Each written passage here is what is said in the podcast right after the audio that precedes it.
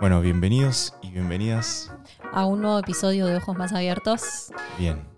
Eh, en el capítulo de hoy vamos a hablar de. Vamos a hablar del víctima versus el protagonista. ¿Qué tema? eh?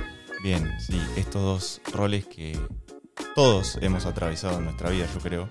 Sí, ¿cómo se diferencian y cómo vos te podés convertir en un protagonista de tu vida en vez de seguir siendo el víctima? Exacto. Y la importancia de pasar de un rol al otro a explicar cuáles son las características de cada uno y la importancia de trascender ese estado.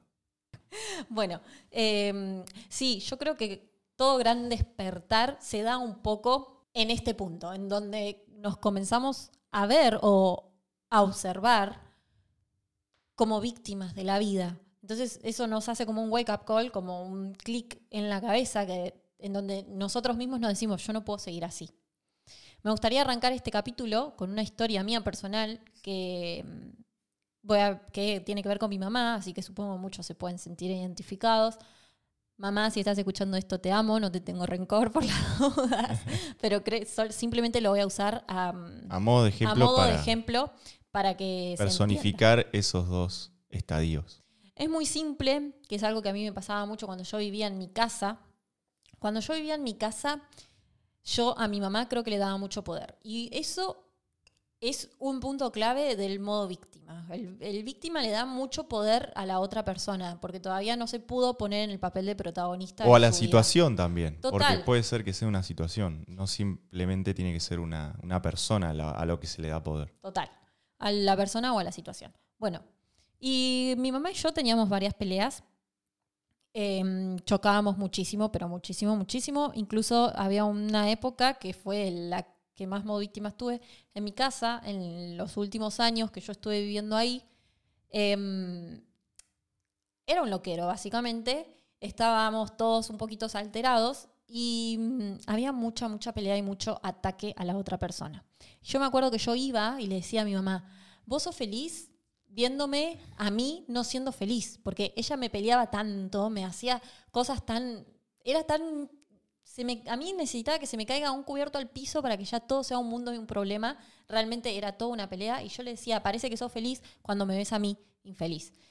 Y eso me, me hacía entrar en un loop, en un mood, en una onda en donde yo terminaba haciendo ese mismo ataque para con los demás, terminaba haciendo ese ataque, ese mal humor, esa tristeza, todo eso acumulado de estar en un ambiente en donde todo era pelea. Todo era pelea, literalmente, todo el tiempo era pelea.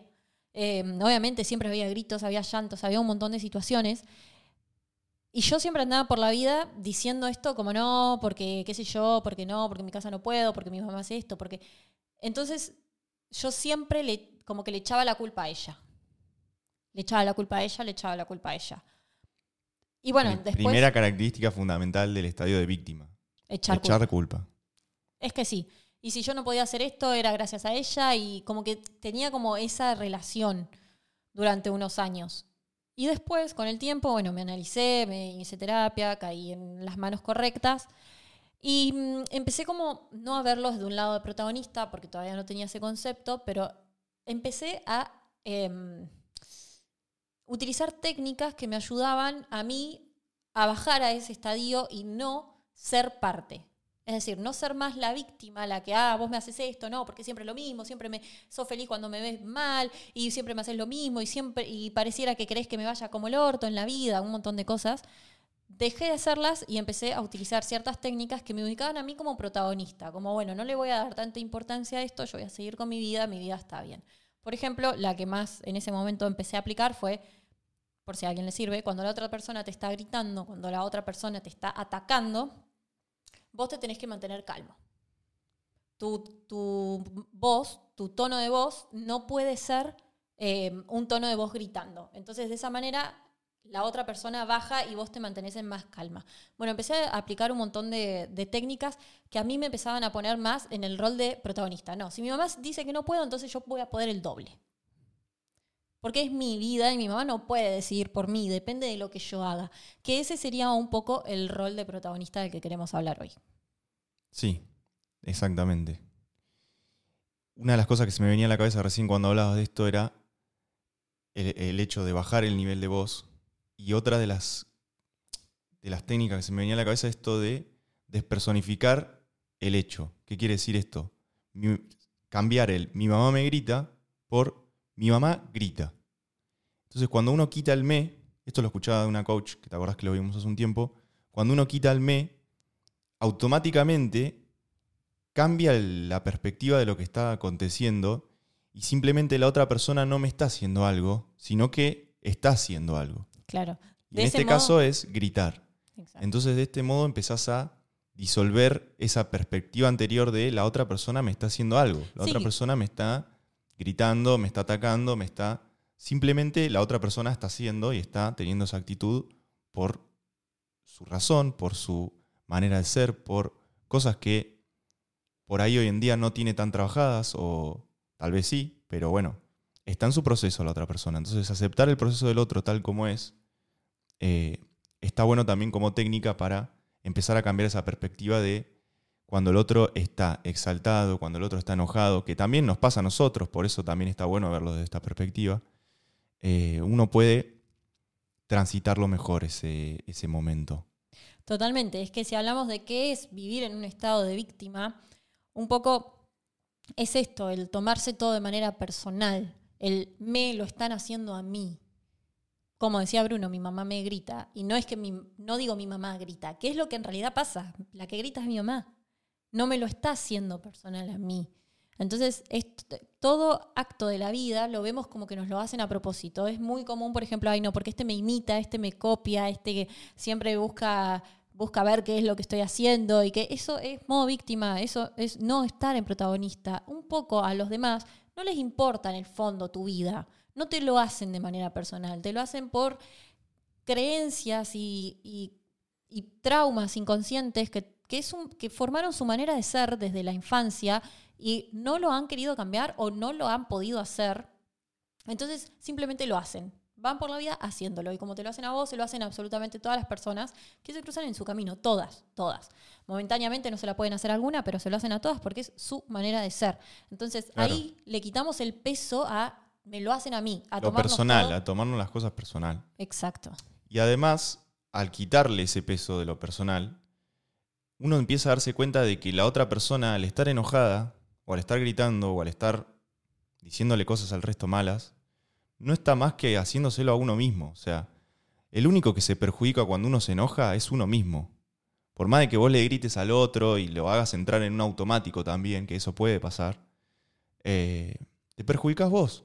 Porque ¿quién, ¿quién levantó el cortisol por las nubes? ¿Quién levantó la hormona del estrés por las nubes? ¿Quién se sintió mal también al respecto? Porque uno cuando se enoja y dice cosas en modo automático, después no te sentís muy bien porque decís, che, ¿qué hice? O sea, me dejé llevar por este impulso y dije algo que por ahí dañó a la otra persona o lo hizo sentir de determinada manera. Entonces es muy importante siempre poner el foco en uno y en cómo uno se toma las cosas y darnos cuenta de que todo el tiempo cuando estamos actuando estamos haciéndonos las cosas a nosotros mismos. Entonces una de las características más importantes que tiene el protagonista es hacerse responsable de todo lo que dice, todo lo que hace y todo lo que le acontece. Entonces, cambiar esa perspectiva es lo principal y, lo, y el primer paso que uno tiene que dar para poder empezar a salir de ese rol de víctima. Exacto. Y también creo que lo que tiene de muy negativo el víctima y que quizás no se da cuenta es que ser víctima de la vida no te permite expandirte. No permite que llegues hasta estadios soñados o no permite que llegues de manera plena a sentir emociones elevadas eh, o a cumplir una meta muy importante en el largo plazo, una gran meta. Porque el estadio de víctima está conformado por puras creencias limitantes que tenemos. Es nuestro puro instinto de supervivencia de sentir que el otro me ataca y yo me defiendo. Ese es el víctima. Y eso hace que nosotros no podamos ir más allá de lo que nosotros creemos que es la vida. Que en realidad lo único que, que uno tiene que estar abierto es a, a abrirse a aprender, a entender que uno no lo sabe todo y que quizás lo que le enseñaron no es lo correcto. Entonces, cuando uno está en ese estadio de víctima, está completamente limitado a crecer y a expandirse. Exactamente, porque cuando vos estás en estado de víctima, la vida te acontece. Vos no creás tu propia realidad. sino que vos vas La vida por te la sucede. vida, exacto. Vas por la vida y todo lo que ocurre en el exterior es producto de simplemente el azar, simplemente Me de... encanta. Entonces, cuando uno cambia esa perspectiva, puede manifestar y puede crecer.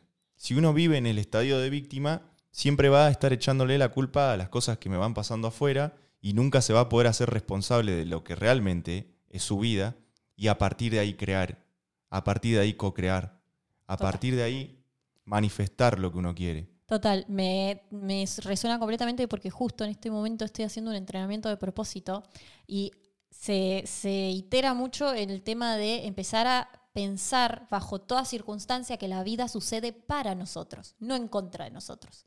No es un, ay, ¿por qué me pasa esto a mí? ¿Por qué a mí, entre tantas personas en el mundo? No, no, esto sucede para mí, para mi bienestar, para mi propósito, para mi salud, para mi dinero, para mi bienestar en general. Entonces, yo últimamente, cada vez que me venía pasando una situación normalmente laboral, que a uno capaz dice, uy, bueno, se me fue este cliente, pasó esto, bueno, esto pasa para mí, no en contra mía, esto es para mí, para que yo pueda crecer, para que yo pueda expandirme. Entonces, este concepto, esta manera de ver la realidad y practicarlo a conciencia es espectacular porque nos hace convertirnos en protagonistas, nuevamente lo mismo, Sí, además te permite reconocer ese estadio. total. Porque como recién decía, o sea, como decíamos al principio, todos pasamos por estos estadios constantemente. Entonces, cómo reconocerlo es importantísimo a la hora de querer cambiar. Entonces, ahora vamos a hablar de cómo empezar a reconocer este, este estadio por el cual pasamos constantemente, diariamente. Y bueno, el primer punto puede ser la queja. O sea, la queja es el primer signo de que estás en un estado de víctima. Es que la queja es verle el lado negativo a todo. O sea, eso es la queja. El que se queja está todo el tiempo viendo lo malo. Es así. Y todos nos quejamos, o sea, seamos honestos. En algún momento del día, cuando uno está quejándose mucho y constantemente sobre algo en específico, porque lo importante es también ver qué es lo que me está limitando. Si yo me estoy quejando mucho sobre un tema en específico, lo más probable es que ese tema en específico sea lo que tengo que cambiar, o en lo, que tengo que tomar rol de protagonista y superarlo de alguna manera. Entonces, ver si me estoy quejando al respecto. Tenemos tres áreas maestras en la vida. Salud, dinero y amor. ¿Sobre qué te quejas más? Eso puede ser una buena, una buena pregunta, porque también es hon- honestizarte y darte cuenta en qué área te está yendo peor, de alguna manera. Y ese área es tu don, es tu don. Aunque vos lo veas como una maldición, como algo que no podés superar, es tu don. Porque vos, superando todo eso, dándote cuenta del estadio en el que estás y pudiendo trascenderlo y pudiendo avanzar, no solo vas a desbloquearlo, sino que vas a poder ser un gran maestro en ese área. Yo creo que, y que es muy importante poder llevarlo a la conciencia. ¿Y a qué me refiero con esto? No está mal quejarse tampoco, no vamos a decir que algo está bien o está mal, pero una vez que ya te quejaste y ya te descargaste, usa, no sé, cinco minutos de tu vida para hacerlo, y una vez que ya terminaste de quejarte, bueno, ponete en acción. O sea, date cuenta de que la queja esa no te va a llevar a ningún lado, de que estás en ese estadio en ese momento, y ponete en acción para, punto, por más que sea lo más negativo del mundo y que vos decís esto no tiene solución, bueno, ponete manos a la obra por lo menos para cambiar la perspectiva que tenés al respecto de eso. Ahí Y está lo que tenés que cambiar. Exacto.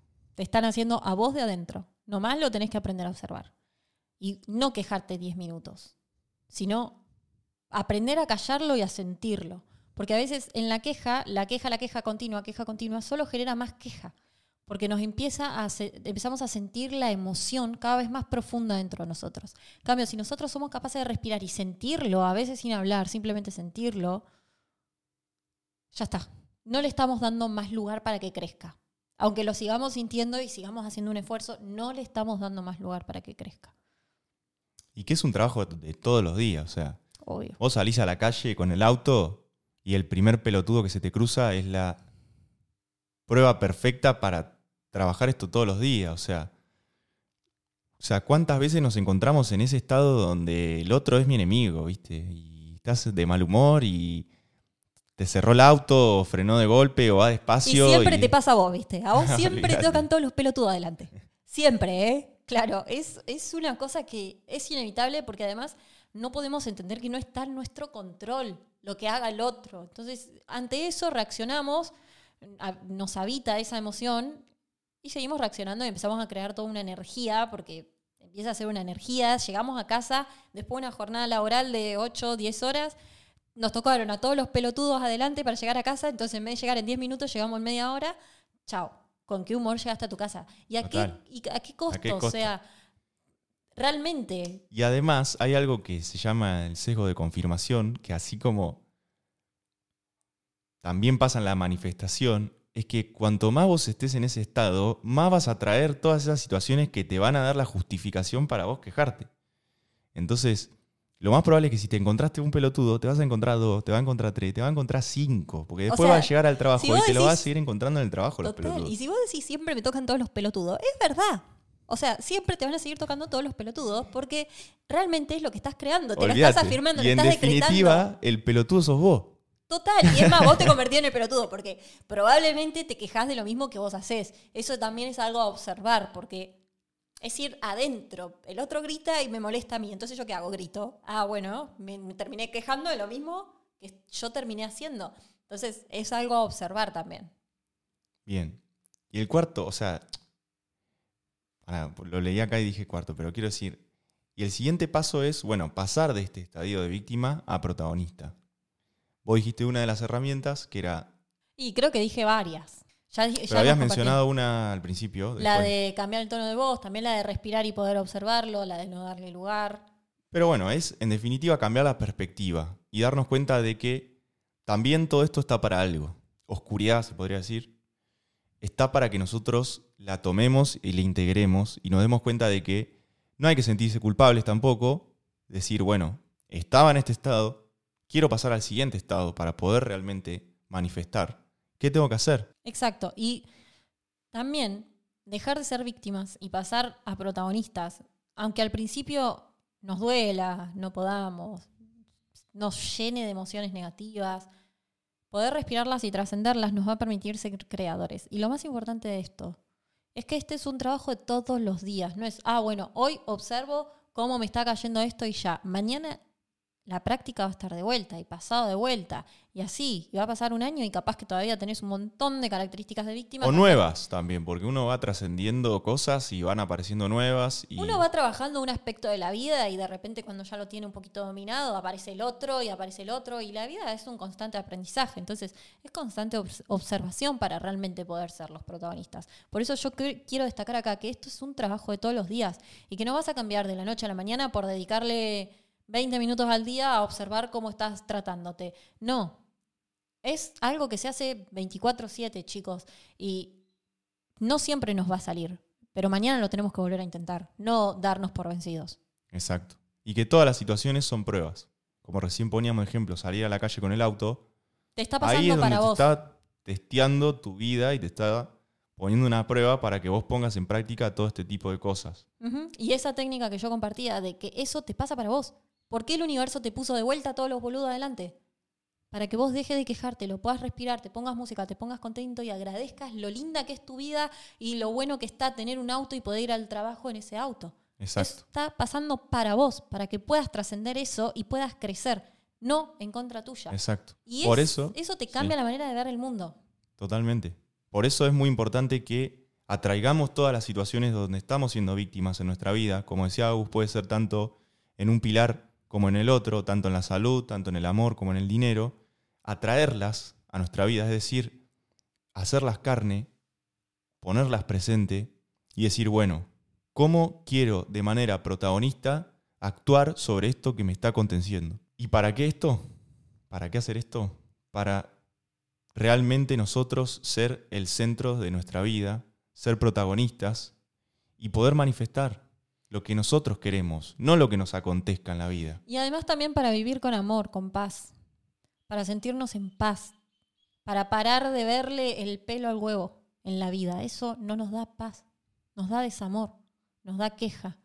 Para poder estar en un estadio mucho más centrado, en donde ya la vida no nos ataca, no nos centra, no nos centra tan fácilmente, sino que la vida cobra un sentido. Y eso es lo más importante, vivir con sentido de vida. Si no, estamos muertos en vida y no es, es, personalmente lo que yo pienso, no tiene por qué ser la verdad, pero así no tiene sentido vivir. Y además, voy a decir una mala palabra, pero ser víctima es de cagón. Sí. Es de cagón. Es de cagón. El día de mañana vas a tener 90 años y vas a decir qué cagón que fui. Total. y te vas, a, mirar para atrás. Cuando tengas 90 años te vas a arrepentir. Cuando tengas 80 te vas a arrepentir. Vas a mirar, realmente va a llegar un punto en tu vida en donde realmente vas a ver para atrás y vas a decir qué pelotudo lo que hice y lo que podría haber hecho y no hice. Entonces, hoy que estás escuchando esto, hoy que tenés la data, no importa qué edad tengas, no importa si tenés 20, si tenés 40, si tenés 60, hoy tenés una oportunidad de cambio porque la información está ahí. Y si le estás echando la culpa a otros, es un cagón. Déjame que te lo diga. Así que convertite en valiente y anímate a cambiar. Y bueno, creo que esto es todo por hoy. Quien tenga ojos, que vea.